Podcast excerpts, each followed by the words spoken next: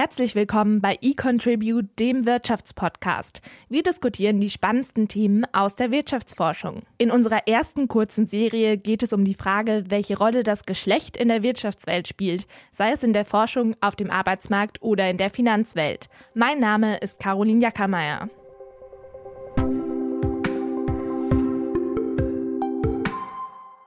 Die Frau bleibt zu Hause und kümmert sich um Kinder und Haushalt, während der Mann das Geld verdient.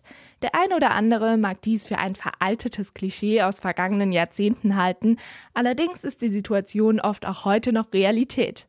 Werden Frauen von ihrem sozialen Umfeld in eine Rolle gedrängt? Wollen sie einfach lieber zu Hause bleiben? Oder ist das Ganze doch einfach biologisch bedingt? Genau darum soll es heute gehen. In der ersten Folge unserer Kurzserie zum Thema Gender Economics sind wir mit unserem Gast Guido Friebel der Frage auf den Grund gegangen, warum eigentlich so wenige Frauen in der Wirtschaftsforschung sind und was auf dem Weg der akademischen Karriere in den Wirtschaftswissenschaften falsch läuft. In dieser Folge wollen wir etwas allgemeiner auf die Karriere und Löhne von Frauen schauen. Obwohl heutzutage mehr als die Hälfte der Hochschulabsolventinnen in Deutschland weiblich sind, verdienen Frauen im Schnitt immer noch 20 Prozent weniger als Männer. Vor allem an einem Punkt geht die Lohnschere auseinander, wenn Frauen ein Kind bekommen. Warum das trotz Elterngeld und Elternzeit für Väter immer noch so ist, darüber möchte ich heute mit Barbara Böhlmann sprechen. Sie ist wissenschaftliche Mitarbeiterin an der Universität zu Köln, assoziiertes Mitglied beim Cluster eContribute und schließt parallel ihre Promotion am University College in London ab. Barbara forscht zu Ungleichheit auf dem Arbeitsmarkt, zu Chancengleichheit und Vereinbarkeit von Familie und Beruf und welche Rolle das Geschlecht dabei spielt. Wir werden nicht nur darüber diskutieren, woher traditionelle Rollenbilder überhaupt kommen und warum Frauen die Folgen einer Babypause unterschätzen, sondern auch über regionale Unterschiede im Rückkehrverhalten in den Beruf nach einer Geburt, selbst innerhalb Deutschlands. Hallo Barbara, du bist vor einigen Monaten selbst Mutter geworden, das heißt Nächte durchschlafen ist nicht. Wie schwer ist es denn als junge Mutter direkt wieder in den Beruf einzusteigen? Ja, hallo, schön, dass ich da sein darf. Ähm, ja, das ist eine gute Frage. Ähm, es ist auf jeden Fall am Anfang eine Herausforderung, weil man sich auf eine komplett neue Situation einstellen muss. Man muss äh, den ganzen Alltag neu organisieren und man hat eben nicht mehr so diese Flexibilität, dann zu arbeiten, äh, wenn es einem gerade passt, wo, wenn man gerade so im Flow ist, muss man es vielleicht unterbrechen. Auf der anderen Seite es macht es auch total viel Spaß, mir zumindest, diesen Ausgleich zu haben zwischen Familie und Beruf. Also ich hatte ja auch Elternzeit, wo ich nur zu Hause war und so schön das war mit meinem Sohn, so sehr habe ich mich auch gefreut, dass ich dann wieder ähm, in meinem Beruf arbeiten konnte und mich mit diesen Themen beschäftigen kann. Und ich denke, das ist einfach zumindest für mich eine große Motivation, weshalb das auch klappt, weil ich meinen Beruf einfach sehr gerne mache. Du stehst ja eben nicht nur privat oder persönlich im Spannungsfeld zwischen Familie bzw. Mutterschaft und Karriere, sondern beschäftigst dich eben auch genau damit in deiner Forschung. Ähm, wir wollen heute ein bisschen darüber sprechen, wie Rollenbilder und soziale Normen und vor allem eben die Mutterschaft die Karriere von Frauen verändern kann. Obwohl mehr als die Hälfte der Hochschulabsolventinnen in Deutschland weiblich sind, verdienen Frauen immer noch durchschnittlich 20 Prozent weniger als Männer. Das zeigt der jährliche Bericht des Statistischen Bundesamtes zum Gender Pay Gap. Und bevor wir gleich näher auf einzelne Aspekte eingehen, vielleicht in knappen Stichpunkten, wieso haben wir 2020 immer noch so einen gravierenden Lohnunterschied? Ja, also man kann zeigen, dass ein Großteil dieses Lohnunterschiedes darauf zurückzuführen ist, dass Frauen in anderen Berufen und anderen Branchen arbeiten, die eben entsprechend weniger bezahlen. Ähm, und man sieht, dass vor allen Dingen die Unterschiede zwischen Männern und Frauen sich dann auftun, wenn aus Männern und Frauen Eltern werden, also nach der Geburt des ersten Kindes. Also so typischerweise wahrscheinlich um das Alter um die 30 Jahre. Genau, das ist ungefähr das Alter, wenn man als zum ersten Mal Eltern, also zumindest Mutter wird in Deutschland. Davor ähm, liegt ja so der Gender Pay Gap im einstelligen Bereich und steigt dann aber auf fast 30 Prozent an. Und trotz Kinder- und Elterngeld oder eben auch Elternzeit, die auch der Vater nehmen könnte, bricht dann das durchschnittliche Einkommen von Frauen ähm, ein. Warum ist es denn so? Ja, das ist eine gute Frage, mit der sich ähm, die Forscherinnen schon äh, länger beschäftigt haben. Es gibt vier, sage ich mal, Hauptgründe, die bisher analysiert wurden. Zum einen könnte man sich vorstellen, dass Frauen einfach eine höhere Präferenz haben als Männer, auf ihre Kinder aufzupassen. Ein zweiter Grund wäre eine biologische Erklärung, da es eben so ist, dass Frauen biologisch schwanger sind, das Kind gebären, dann stillen, sind sie natürlich körperlich ganz anders involviert als Väter. Die dritte Erklärung wären dann ähm, so Geschlechterrollen und Normen, also dass dass es ähm, eben von der Gesellschaft so gesehen wird, dass es eine Frauenaufgabe ist und man sich deshalb auch so verhält. Und der vierte ähm, Punkt, der viel diskutiert wird, ist die Spezialisierung innerhalb eines Haushalts. Das würde sich jetzt gar nicht so sehr an den Geschlechtern feststellen, sondern ähm, das Argument hier ist, dass es einfach für den Haushalt insgesamt sinnvoll ist, wenn eine Person sich auf Arbeitsmarkt konzentriert und da besonders gut ist und dann besonders viel Geld verdient und die andere Person ähm, im Haushalt die Haushaltsaufgaben übernimmt und sozusagen den Rücken frei hält. Und hier wäre dann das gendertypische Muster dadurch erklärt, dass Frauen eben oft weniger verdienen als Männer. Das sind also die vier Gründe, die analysiert wurden. Und was relativ klar in der Literatur ist, dass dieser biologische Aspekt klein und nur kurzfristig ist. Also das kann man zum Beispiel ganz gut untersuchen, indem man Familien vergleicht, die biologisch ein Kind bekommen haben oder die ein Kind adoptiert haben. Da sieht man eben, dass diese biologische Komponente sehr klein ist. Kann man dann auch sagen, was eben die größte Rolle spielt? Finde ich schwierig jetzt fest zu sagen, das ist auf jeden Fall das Größte. Was auf jeden Fall eine große Rolle spielt, sind die Gendernormen. Ähm, also das, äh, das kann man auch gut sehen, indem man wieder heterosexuelle und homosexuelle Paare vergleicht. Man sieht zum Beispiel bei ähm, schwulen Männern, also zwei Männer, die ein Kind haben, dass es fast gar keinen Gender Gap gibt. Ähm, das heißt, solche Sachen wie Household Specialization scheinen nicht der Fall zu sein, denn ansonsten würde ja auch in, in einem Paar von zwei Männern sich ein Mann spezialisieren. Das heißt, das scheint nicht überwiegend wichtig zu sein. Und auch wieder, wenn man lesbische Paare mit heterosexuellen Paaren vergleicht, sieht man, dass der Gap für die lesbischen Frauen kleiner ist als für die heterosexuellen Frauen. Also es kann nicht nur die Präferenz sein, die inhärent in Frauen ist, die sagt, okay, ich möchte zu Hause mit meinem Kind bleiben. Ähm, Hingegen gibt es viel Evidenz, die zeigt, dass dieser Gender Gap zumindest stark korreliert ist mit den Normen, die in einem Land herrschen. Zum Beispiel sind deutschsprachige Länder wie Deutschland und Österreich sehr traditionell, was ihre Gendernormen betrifft und haben auch mit den höchsten ähm, Gender Wage Gap oder Child Penalty. Genau, das ist ein äh, wichtiger Punkt, der du ansprichst. Eben, dass dieser Effekt, dass der ähm, Lohn dann nach der Geburt oder zumindest beim Berufseinstieg nach der Geburt ähm, dann langfristig auch äh, niedriger ist bei Frauen und dass dieser Effekt auch als Child Penalty bezeichnet wird, ähm, also wörtlich übersetzt ja auch als Strafe. Ähm, werden Frauen dann also wirklich fürs Kinderbekommen bestraft? Ja, ich möchte das jetzt hier nicht wertend ähm, bezeichnen. Ich glaube, der Begriff ist tatsächlich auch wertfrei verwendet in der Literatur. Ähm, Strafe in dem Sinne, dass es eine monetäre Kosten nach sich zieht. Das kann man also ganz sicher zeigen. Ob das jetzt aber insgesamt für die Frau äh, besser ist, weil das ihren Präferenzen entspricht, also Volkswirte haben diese merkwürdige Einheit der Wohlfahrt, ja, wo man sagt, wie gut geht es einer Person denn mit der Entscheidung? Und das ist eben nicht nur monetär. Ähm, das kann ich jetzt nicht umfassend beantworten. Ähm, ein Punkt kann ja auch sein, ähm, oder geht auch aus Studien hervor, dass Frauen zum Teil die Mutterschaft oder die Folgen der Mutterschaft einfach auch unterschätzen. Also erstmal sagen, okay, ich bleibe jetzt auch gerne zu Hause, ähm, aber nicht unbedingt einkalkulieren, was das auch dann Jahre später äh, noch für Folgen eben in Sachen Lohn haben kann. Ähm, in den letzten Jahrzehnten investieren Frauen ja auch immer mehr in Bildung, wollen auch Karriere machen. Ähm, und ein Papier, das eben genau die Frage untersucht hat, ob Frauen ähm, diese, die Folgen der Mutterschaft unterschätzen, kommt zum Ergebnis ja. Frauen würden eben nach der Geburt eher ihre Überzeugungen zu weiblicher Berufstätigkeit ändern und geben dann an, die Mutterschaft zuvor unterschätzt zu haben.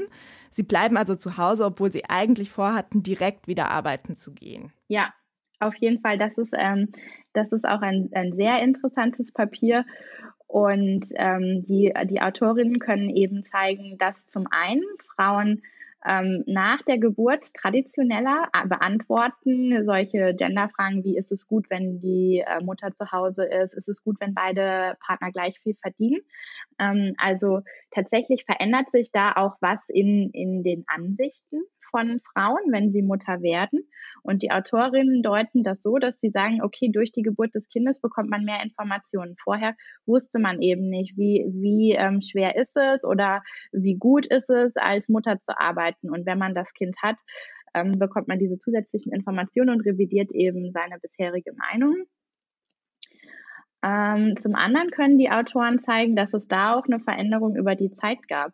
Also während in den ähm, Ende der 60er Jahre viele Frauen gedacht haben, okay, ich werde sowieso zu Hause Hausfrau bleiben, so Homemaker sein, ähm, und das aber in dem Maße gar nicht stimmt, wie Frauen das antizipiert hatten. Also mehr von denen waren gar nicht Homemaker. Letzten Endes gibt es da jetzt eine Trendveränderung in den jüngeren Kohorten, wo eben die Frauen sehr stark überschätzen, dass sie äh, berufstätig sind und nicht Homemaker sind und letzten Endes aber doch ähm, viele von ihnen dann äh, doch erstmal zumindest äh, nicht in den Beruf zurückkehren. ForscherInnen haben ja auch bei einer Analyse dänischer Daten herausgefunden, dass der Anteil dieser kinderbezogenen Geschlechterungleichheit in den letzten drei bis vier Jahrzehnten dramatisch zugenommen hat. Während 1980 noch etwa 40 Prozent der Ungleichheit auf Mutterschaft zurückzuführen waren, sind es 2013 80 Prozent. Äh, wieso ist es so, wo es doch gerade in der Zeit eigentlich immer mehr Maßnahmen und Aufmerksamkeit auch für das Thema ähm, gibt und auch ähm, um veraltete Rollenbilder zu überarbeiten? Warum sehen wir diesen Effekt trotzdem? Ähm, ja, es, zunächst einmal sagt das ja nichts über die generelle Entwicklung des Gaps aus, sondern ähm, es beschreibt, wie viel des aktuellen Gaps kann durch die Ankunft von Kindern erklärt werden. Ähm, also das sagt jetzt nichts über das Level des generellen Gender Wage Gaps aus. Trotzdem ist das ein sehr interessantes Finding ähm, weil es eben zeigt, dass viele der anderen strukturellen Komponenten, die früher den Gender Wage Gap erklärt haben, jetzt nicht mehr so wichtig sind. Ähm, ganz deutlich sieht man das bei Bildungsinvestitionen, während eben vor einigen Jahrzehnten Frauen deutlich weniger in ihre Bildung investiert haben und deshalb weniger verdient haben und dass es deshalb auch einen Gender Wage Gap gab, ist diese Erklärung heutzutage zumindest in Deutschland und anderen entwickelten Ländern nicht mehr wichtig. Also Frauen investieren eigentlich genauso viel in Bildung, vielleicht in leicht andere Fächer, aber rein in, den, in die Bildungsabschlüsse, die sind, ähm, wenn nicht sogar besser, zumindest gleich gut bei Frauen und Männern. Was sich aber verändert hat, sind tatsächlich die Kosten von Kindern. Und man kann zeigen, dass Eltern jetzt mehr Zeit in ihre Kinder investieren. Ähm, da gibt es auch unterschiedliche Versuche, das zu begründen. Ähm, aber der Erziehungsstil jedenfalls hat sich insofern in den westlichen Kulturen geändert, als dass man mehr Zeit in die Kinder steckt. Und das machen überwiegend eben die Mütter. Eine wichtige Frage ist ja auch, woher eigentlich ähm, diese sozialen Normen oder die Rollenbilder kommen, dass eben hauptsächlich die Mütter sich um Kindererziehung äh, kümmern. WissenschaftlerInnen beschäftigen sich schon länger mit der Frage, wo Genderrollen und Rollenbilder überhaupt entstanden sind. Ähm, und eine bestätigte ähm, Hypothese ist, dass Gesellschaften, die früher eben Ackerbau betrieben haben, heute weniger gleichberechtigte Normen haben. Ähm, dabei spielt vor allem ein Gerät eine wichtige Rolle, der Pflug. Vielleicht kannst du da mal erläutern, wie das zusammenhängt. Ja, das ist auf jeden Fall auch ein sehr spannendes Papier, ähm, das mich am Anfang meiner Karriere in diesem Bereich auch, äh, fasziniert hat. Ähm, und zwar gehen die Autorinnen der Frage nach, äh, woher kommen diese Gendernormen und sagen, das kommt zum Teil daher, dass die Spezialisierung in der Arbeitswelt im Mittelalter, wo es eben hauptsächlich Ackerbau war, was man gearbeitet hat, ähm, nicht geschlechtergerecht war. Und zwar unterschiedlicherweise zwischen unterschiedlichen Arten, wie Ackerbau betrieben wurde. Und es gibt eine Art, wo man sag ich mal, ich, ich kenne mich da nicht so aus, ich sage das jetzt ganz naiv, ähm, sehr leichte Geräte hat und im Boden hackt. Ja, und es gibt den Pflug. Das ist ein sehr großes Gerät, was man über den Acker zieht. Und der Pflug ähm, bedarf einfach sehr viel Muskelkraft im Oberkörper. Und das haben Männer naturgemäß mehr als Frauen und dementsprechend in Regionen, wo der Pflug verwendet wurde, hatten Männer Vorteile beim Ackerbau, was dann zur Spezialisierung geführt hat, dass Frauen eben mehr im Haus und ähm, irgendwie Gemüseanbau um das Haus herum und sowas gemacht haben. Ähm, und die Autorinnen können eben zeigen, dass das jetzt lang äh, wirkende Folgen hatte bis in die Jetztzeit, dass solche Fluggesellschaften jetzt traditionellere Normen vertreten als andere Gesellschaften. Und sie können sogar noch einen Schritt weiter gehen und sagen, okay, es hängt jetzt irgendwie nicht nur strukturell mit dem Land zusammen, sondern wenn wir uns jetzt Migranten angucken, die aus solchen Fluggesellschaften und aus anderen Ackerbaugesellschaften in die USA migrieren, wie verhalten sich denn die da? Wie verhalten sich ihre Kinder da? Das heißt, die sind jetzt alle im gleichen Land, den USA, aber haben so einen unterschiedlichen Background aus ihrem Heimatland. Und selbst dann kann man zeigen, dass es also im Mittelalter in meinem Heimatland oder im Heimatland meiner Eltern mal einen Flug eher gab, anstatt dass man da gehackt hat. Das ähm, erklärt, dass ähm, wir jetzt traditionellere Rollenmuster haben. Obwohl eben diese harte Feldarbeit mit dem Flug ja schon über Generationen hinweg Vergangenheit ist. Also ist trotzdem, kann man sagen, dass trotzdem dieses Bild des starken Mannes, der eben den Flug schleppt, ähm, immer noch in den Gesellschaften verankert ist. Ja, das ist auch ein, ein ganz großes Forschungsfeld, wie sich eben solche Normen dann vererben und verändern. Ähm, und die beiden Haupthypothesen in dem Zusammenhang sind eben, dass es eine vertikale Transmission gibt, nennen wir das, also von einer Generation zur anderen, sag ich mal von oben nach unten ganz einfach, ja. Ähm, das wäre jetzt also, ich würde die Rollenmuster meiner Eltern oder andere Leute der Elterngeneration, zum Beispiel von meinen Lehrerinnen, ähm, übernehmen. Die andere Hypothese ist die horizontale Transmission, also innerhalb einer, einer Generation, innerhalb des äh, sozialen Netzwerkes, das man hat. Und da gibt es Evidenz in beide Richtungen, dass also beides passiert. Aber diese vertikale Komponente von einer Generation zur nächsten Generation ist eben sehr stark. Genau, ähm, damit, also zumindest damit, wie sich eben kulturelles Umfeld oder soziale Normen auswirken können, hast du dich in deinem aktuellen Papier beschäftigt. Da geht es um kinderbezogene Lohnungleichheit in Deutschland. Ähm, und ihr habt da gravierende Unterschiede im ehemaligen West- und Ostdeutschland festgestellt, ähm, beziehungsweise analysiert, dass in der DDR ähm, die Berufstätigkeit von Frauen früher gefördert wurde. Also Vollzeitjobs waren ähm, eher die Norm und gerne gesehen. In der BRD hingegen ernährte der Mann typischerweise die Familie, während die Frau zu Hause blieb. Und nach der Wiedervereinigung vermischten sich die Kulturen und Normen. Ihr habt euch dann in eurer Studie angesehen, wie die ursprüngliche Prägung die Rückkehr in den Beruf nach einer Geburt im vereinten Deutschland beeinflusst. Was habt ihr da festgestellt? Ja, also unsere Studie bewegt sich auch genau in diesem Spannungsfeld, was ich vorhin erklärt habe. Und ähm, die erste Feststellung ist, ähm, dass diese Transmission von einer Generation in die nächste eben sehr stark ist. Dass also die Unterschiede in Ost- und Westdeutschland äh, weiterhin so stark bestehen, obwohl ähm, jetzt eine ganze Generation herangewachsen ist, die im Vereinigten Deutschland ähm, eben aufgewachsen ist. Das heißt, was wir von unseren Eltern lernen, ist weiterhin sehr wichtig.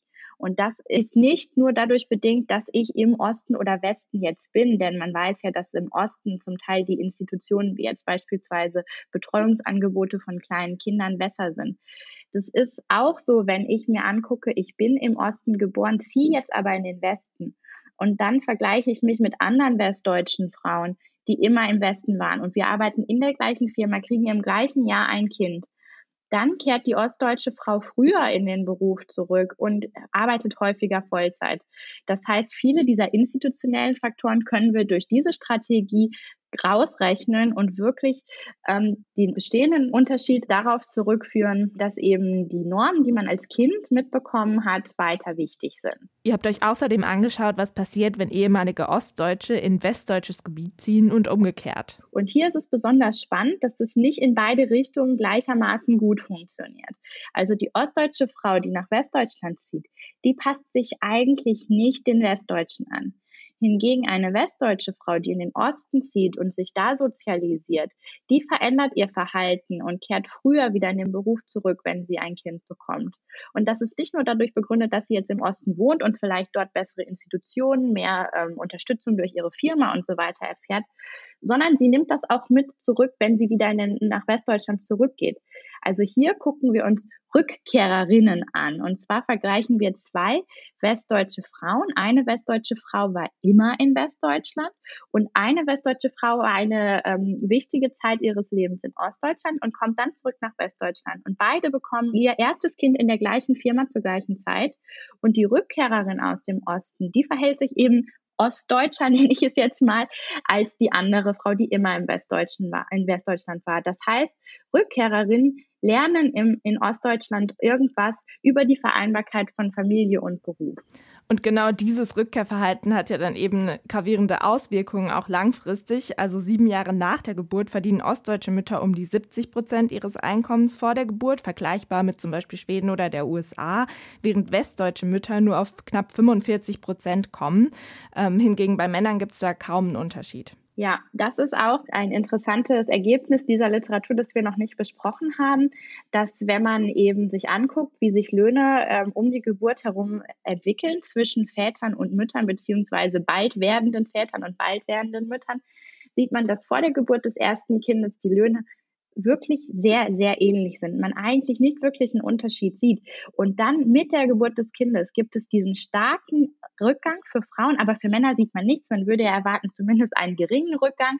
Nein, man sieht nichts. Im Gegenteil, vielleicht gibt es sogar in äh, manchen Kontexten noch ähm, positive Effekte, weil die Männer als Familienernährer jetzt äh, mehr arbeiten. Hm, und genau das äh, eben ist dann nochmal verstärkt in Westdeutschland zu beobachten, im Gegensatz zu Ostdeutschland. Ja, genau. Ähm, es gibt ja auch weitere Studien, die gezeigt haben, dass jemand, der mit traditionelleren Rollenbildern aufwächst, eben ein höheres Risiko hat, selbst unter der Child Penalty zu leiden. Viele Studien ergeben auch, dass Politikmaßnahmen wie Elternzeit nicht die maßgeblichen Treiber der Ungleichheit sind, sondern, wie wir eben bereits erörtert haben, diese festsitzenden Normen oder Fehleinschätzungen die Konsequenzen ähm, einer Jobpause unterschätzen. Was kann man denn überhaupt wirklich äh, dagegen unternehmen? Ich wünschte, ich könnte dir jetzt eine richtig gute Antwort geben. Ähm, es, es sind mehrere Dinge natürlich diskutiert worden. Ein großer ähm, Aspekt sind strukturelle Unterschiede zwischen den Löhnen von Männern und Frauen, die jetzt gar nichts mit Kindern im Speziellen zu tun haben, die aber fördern, dass die Männer sowieso mehr verdienen. Und selbst wenn es keine sozialen Normen gäbe, wäre es für das Paar sinnvoll, dass der Mann mehr arbeitet, weil der mehr verdient. Zuletzt wurde viel diskutiert, dass man einfach mal die äh, Löhne, die gezahlt werden in einer Firma, veröffentlicht. Da kann man also schon zeigen, dass dadurch zumindest der Lohnunterschied innerhalb einer Firma in dem gleichen Beruf sich ähm, quasi aufhebt. Also das scheint effektiv zu sein für diese generellen strukturellen Probleme. Dann für die speziellen Probleme, die jetzt Eltern haben, gibt es meines Verständnisses nach drei Komponenten die bisher diskutiert wurden. Zum einen ist das die Rolle der Väter. Ähm, das Argument hier wäre, na ja, gut, irgendwer muss die Arbeit machen.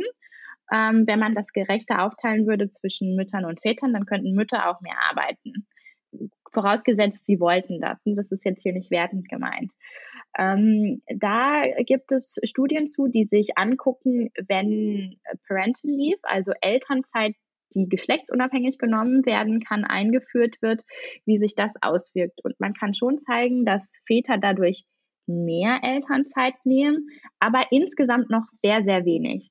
Auch zum Beispiel bei der Einführung des Elterngelds in Deutschland in 2007 kann man zeigen, ja, Väter nehmen jetzt mehr, nämlich ziemlich genau die zwei Monate, die äh, man on top kriegt sozusagen, aber insgesamt verschiebt sich das Bild dadurch nicht. Das sind jetzt natürlich relativ kurzfristige Ergebnisse. Das kann sich über die Generationen verändern. Ein zweiter Punkt, der diskutiert wird, ähm, sind Kinderbetreuungsmöglichkeiten. Und das scheint ähm, relativ gut zu funktionieren, zumindest so gut ähm, es denn geht, wenn man sagt, dass es vielleicht aber auch wirklich Präferenzunterschiede gibt und 50-50 gar nicht das ist, wo die Gesellschaft als Ganzes hin möchte.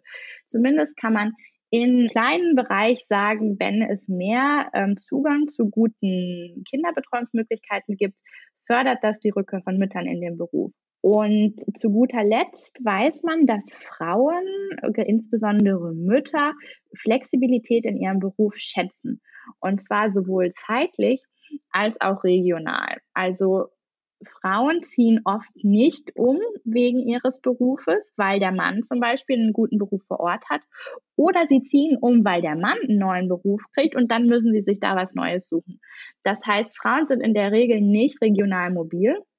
Und auch zeitlich mögen sie Flexibilität, also von 8 bis 18 Uhr im Büro sein zu müssen, das passt einfach nicht in den Lebensentwurf vieler Frauen. Das heißt, wenn man hier mehr Flexibilität in den Berufen schafft, wo es möglich ist, würde das auch ähm, erlauben, dass Frauen hier mehr Karriere machen. Was auch gerade zu dem Stichwort Flexibilität passt, ähm, ist auch das sogenannte Top-Sharing. Also typischerweise haben ja Teilzeitkräfte äh, geringere Stundenlöhne und vor allem auch weniger Führungsaufgaben. Ähm, und beim Top-Sharing ist es so, dass sich eben zum Beispiel zwei oder mehr Teilzeitkräfte eine Führungsposition teilen und auch die Aufgaben und so auch eine höhere Verantwortung in Teilzeit möglich wäre. Ähm, da gibt man ja eigentlich eher den Unternehmen ähm, den Hebel in die Hand, das selbst zu steuern. Ähm, wie siehst du das? Also müssen da vor allem eben auch ähm, Unternehmen und ähm, Familien selbst Initiative ergreifen oder ist da die Politik mehr in der Verantwortung? Was funktioniert in der Realität? Ähm, ich denke, für für Unternehmen gibt es auf jeden Fall gute Möglichkeiten, gerade im Punkt flexiblere Arbeitszeitgestaltung. Das ähm, ist schwer steuerbar für, von der Politik. Es gibt ja zum Beispiel schon das Recht auf Teilzeit und so weiter.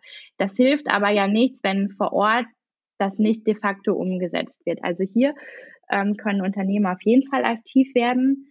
In Punkt Kinderbetreuung werden ja auch schon einige ähm, Unternehmen aktiv, weil man auch weiß, dass man dadurch gute Arbeitskräfte gewinnt, weil die das eben schätzen, dass es dort eine gute Kita gibt. Und das ähm, hilft natürlich enorm.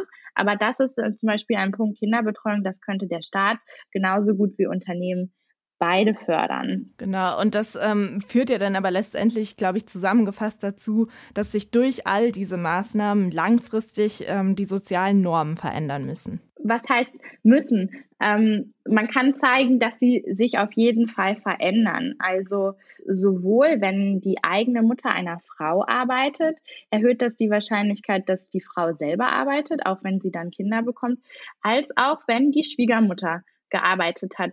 Das heißt, ähm, sowohl Jungen als auch Mädchen verändern irgendwie ihr, ähm, ihre Vorstellung davon, dass Mütter oder Frauen arbeiten, wenn sie mit einer arbeitenden Mutter aufwachsen. Und ähm, da, so gibt es natürlich schon kulturellen Wandel. Ja, ich bin auf jeden Fall sehr gespannt darüber, was für ein Gespräch wir in 30 Jahren führen könnten. Danke auf jeden Fall für deine Einschätzung und unser Gespräch. Das war der Wirtschaftspodcast des Exzellenzclusters eContribute der Universitäten Bonn und Köln, gefördert von der Deutschen Forschungsgemeinschaft. Im Cluster forschen unsere MitgliederInnen aus Politik, Rechts- und Wirtschaftswissenschaften sowie Psychologie und Soziologie. Wir wollen Märkte besser verstehen, um soziale, technologische und wirtschaftliche Herausforderungen der heutigen Zeit zu meistern. Danke fürs Zuhören.